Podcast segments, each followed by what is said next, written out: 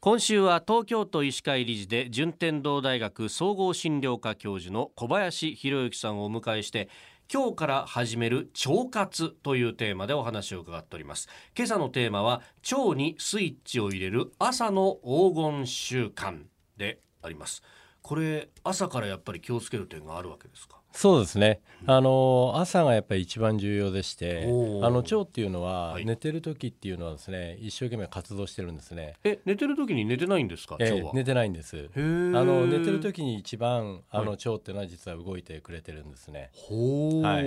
でこれなぜかというと、はいあの自律神経の副交感神経っていうのはどうしても寝てる時って上がってきますから、はいあの副交感神経で腸っていうのは収縮を始めるんですねう、んだから一生懸命動いてくれるてるほうでところが起きたと同時にですね、はい交感神経が上がるためにええ一旦腸の動きって止まるんですね、へーだからあの皆さん朝すぐ起きた時ってなかなか食べられないじゃないですか食べらんないでですね時間が経つとちょっと食べられるようになりますよね、はいあれってのはそういうことであちゃんと理由があったんですねそういうことですですから一回止まったところで、はい朝っていうところでちゃんと朝食を取らないとはい腸が動き出してくれないんですね、あーそういうことからはい朝っていうのは腸にとってですね最も重要な時なんで、うんだから時間のない皆さん忙しくて、はいあの食べられなくてもですねえ水を一杯ね、あの思いっきり飲むっていうことを勧めてます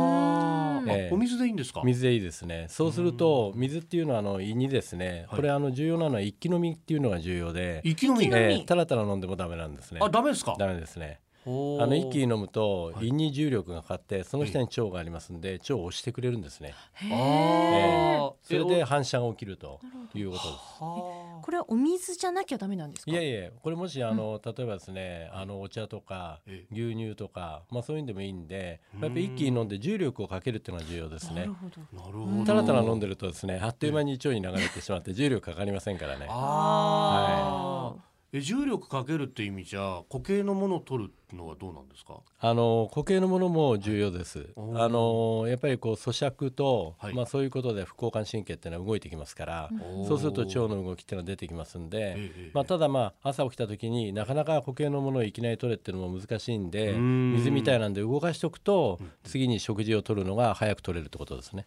あはーなるほど、はいそのなんか朝の腸のそのスイッチを入れるのにはいいい朝食ってありますか、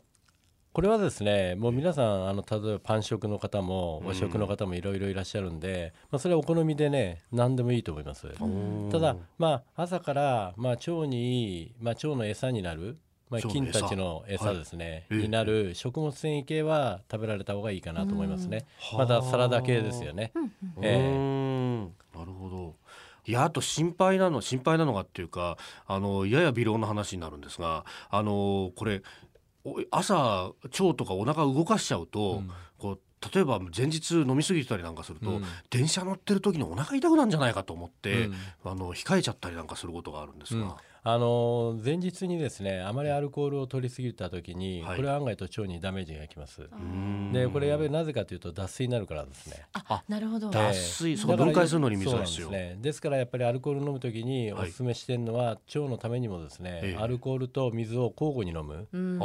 でー脱水を防いどくってことが、はい次の翌朝の腸の活動にはいいんですね。あーよく同じ量だけ水飲めって言いますよね。そういうことですねんは。はいやっぱり腸っていうのは脱水に弱い自律神経も脱水に弱いやっぱりダブルパンチ食らいますんで、おーえーだからやっぱり水分はしっかりとっといた方がいいですね。なんか腸が脱水に弱いっていうのはなんとなくわかるんですけど、はい自律神経も脱水に弱いっていうのはどういうことなんですかやっぱりあの脱水になるとですねはい血流が落ちちゃうんですね。うんうーん全体の血流量が落ちますから、はい今度そちらから今度自律神経に働きかけてあいーっちゃうんですねでそうすると自律神経がまた頑張ろう頑張ろうとするとまた疲労にもなってきますしううー、んまあ、やっぱりそういう問題でやっぱり自律神経系も影響を受けますね。なるほど、はい